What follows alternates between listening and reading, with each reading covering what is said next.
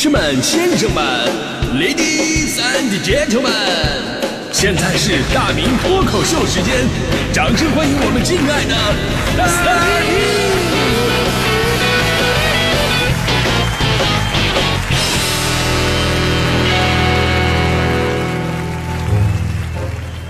好，欢迎各位来到今天的大明脱口秀，我是大明。哎，说到古诗呢，这是我们小的时候应该是接触最早的文学作品了啊！我相信所有的小朋友，什么散文呐、议论文呐、小说啊，都得排到古诗后面。那会儿甚至字儿都不会写的，咱最先背的就是古诗。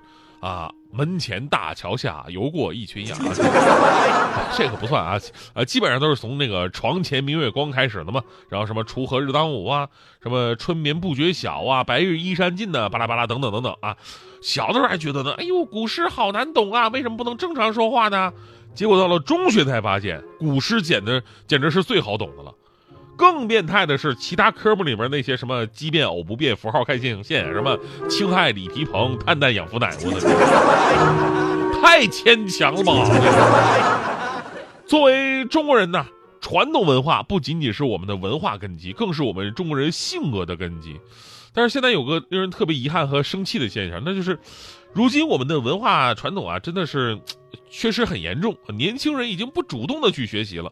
即便啊，现在学校还在教，父母可能还带着你学，但是主动学跟不主动学的结果是完全不一样的。不主动学带来的结果是什么呢？就是你只会背那些你学过的，但你并没有鉴赏能力。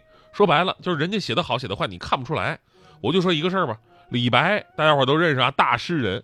李白诗歌的特点呢，主要集中在人家想象力丰富，气象万千。但现在啊。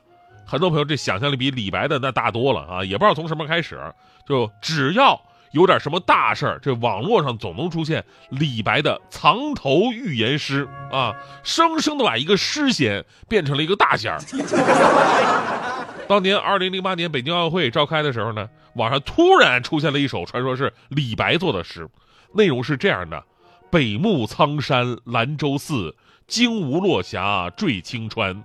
傲年叶落缘分地，运水微漾人却阵。这是说实话，我一个职业播音员，我念着都费劲。我就仔细我就分析每个字儿之间没有任何联系，你知道吗？这事儿不说，就连最基本的押韵你都放弃了，就从头到尾它不押韵，它就是个生字表。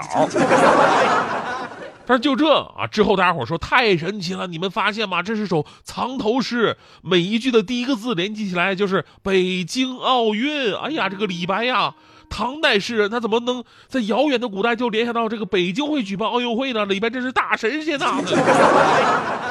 我记得当时好多人都在转啊，都能以看出藏头诗来彰显自己的文化底蕴。我最开始啊，以为他们是装傻，后来转的人实在太多了，而且一个个深信不疑，还给别人普及呢。那一刻我发现，嗯，不是装的，他是真傻。后来李白同志还成功预言了鹿晗必火，法国冠军。后来吧，有人扒出来科普了，说这只是利用藏头诗生成器做成的，在网上有那么一个软件。这时候大伙恍然大悟，哦，原来这么回事开始自己下载这个生成器来自己玩。我就想了。这种生字表水平的诗还需要生成器吗？你自己爱写什么就写什么呗。比方说你要写“大敌真美”，简单的你说“大江东去浪，敌敌更健康，真命天子在，美好的一天”啊。我不知道你们，反正我自己已经尴尬癌晚期了。我都。其实我们都知道古诗啊，对于中国文化的意义啊，古诗可以用最简单的文字，然后描绘出一个非常宏大的场景。话不说尽，意犹未尽，字很少，却让你反思的很多，这就是古诗的魅力。但我们小的时候比较顽皮啊，学的时候就是觉得啊，这不就是文字游戏吗？能对人就行呗，是吧？一段时间还特别喜欢给人家改词儿啊，众里寻他千百度，没病你就走两步。红酥手，黄藤酒，大爷这个真没有。书中自有黄金屋，不是大款就是伙夫。多行不义必自毙，一场大水没咋地。日啖荔颗三百，日啖荔枝三百颗。去年卖拐，今年卖车啊！你你看似挺好玩，古诗嘛，不就是押韵吗？所以呢，我们现在遇到一个问题呢，就是古诗的审美能力急剧下降。刚才要说这个李白的藏头诗，你觉得那个可能唬不了你啊？一看就你能看出来。但接下来传说是李商隐写的这个《送母回乡》，那真的就蒙住了很多文化人。您先听听这诗啊，停车茫茫顾，困我乘楚囚。感伤从中起，悲泪梗在喉。慈母方病重，欲将名医投。车接今在即，天境情不留。母爱无所报，人生更何求？然后落款是李商隐。哎，这是啊，我跟你说啊，就这就这就这样，以李商隐的名义登到了各大网站，甚至是各大诗词的读本，都放到书里边了，一放就是十几年。这期间肯定有朋友肯定看了以后觉得奇怪啊，这不像李商隐的吧？但是一看都写到书里了，你也不好意思说什么呀？那可能就是吧，对吧？可能李商隐写那天他不突然不想做自己了，可能。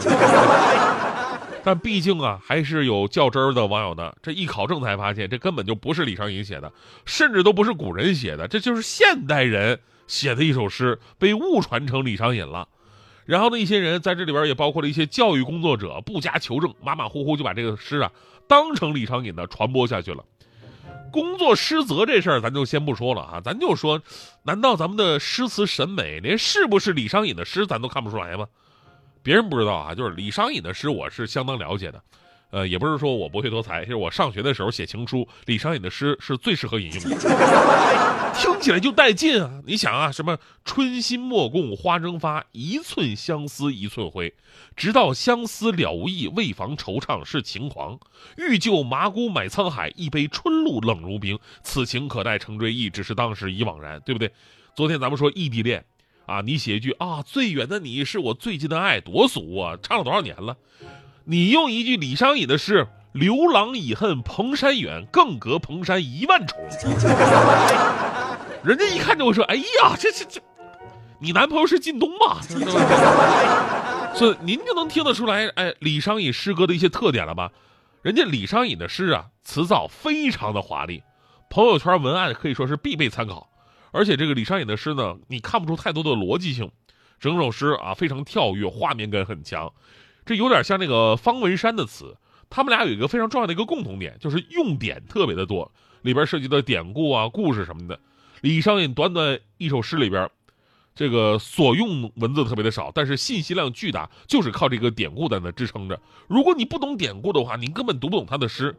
比方说这个大家伙熟悉的锦瑟，锦瑟无端五十弦。一弦一柱思华年，庄生晓梦迷蝴蝶。望帝春心托杜鹃，沧海月明珠有泪，蓝田日暖玉生烟。此情可待成追忆，只是当时已惘然。八句诗里边，四句讲的是不同的典故，在这里不跟朋友们解释了啊，这个回头可以自己查一查。毕竟当年我也不知道什么意思，当年我就是用来写情书的，我看起来真的很高大上啊。所以你看这种风格呀，就是跟之前说那什么“慈母方病重，欲将名医投；母爱无所报，人生更何求”，这不用说水平，它完全就不是一个类型的。后者这个这唯一的优点呢，可能就是学习起来比较容易，因为本身它就接近白话文了。这个这一点头提升诗词审美真的非常重要。只要了解什么好，什么不好，你才能真正的把诗词本身活学活用。有朋友说了啊，那背诗除了考试还有什么用啊？我跟你说，这个背诗真的用处太大了。你比方说，你朋友圈啊，你总想不到发什么，还想立一个有文化的人设，你又不知道怎么装出那个范儿。那么一句古诗解千愁啊！当你开心的时候，你可以说啊，春风得意马蹄疾，一日看尽长安花，而不是只会说哈哈哈哈哈哈哈，对吧？当你看到帅哥的时候呢，你可以说“陌上人如玉，公子世无双”，而不是只会说“哎，我去，太帅了啊！” 你看着美女的时候呢，你可以说“北方有佳人，绝世而独立”，而不是只会说“小姐姐好漂亮”。当你向一个人表达爱意的时候，你可以说“山有木兮木有枝，心悦君兮君不知”，而不是庸俗的说什么“我爱你一万年”。说实话，爱你一万年这玩意儿对人类一百年就够了，一万年那得是什么玩意儿才能坚持得到啊？结婚的时候你还可以说“春宵一刻值千金，花有清香月有阴”，而不是说“哎，你你什么，你再把那个红包数一遍，咱别记错了。”大迪那天就遇到这样的苦恼啊！大迪那天说：“哎呦，春天来了，拍了一大堆的春天照片，想发个朋友圈，但是不知道配什么文字。”我跟大迪说：“大迪，你发一首诗不就得了吗？”大弟说：“那我会的也不多呀，我就会唧唧复唧唧这。我说这东西吧，主要在一个意境跟情趣。诗歌不用太难，你用太难的反而就显得装了，对不对？你尤其是对你这样的，你你发了人也不相信是你发的。大弟问：“那我发哪一句啊？”我就说：“你就发那个上学时候都咱都学过那个，两个黄鹂鸣翠柳啊，你就发那句就行了。春天来了，啊，大弟说了啊，那这个我知道，这个是我为数不多能记住的啊，这个太简单了。然而五分钟之后，我终于看到大迪发的朋友圈了，春意盎然的一堆照片啊，加上几张大脸的自拍照，上面写的那句是。”两个黄鹂鸣翠柳，一行白鹭上西天。一行白鹭上西天，我怎么觉得哪里不对劲儿呢？白鹭上西天干嘛？取经去啊？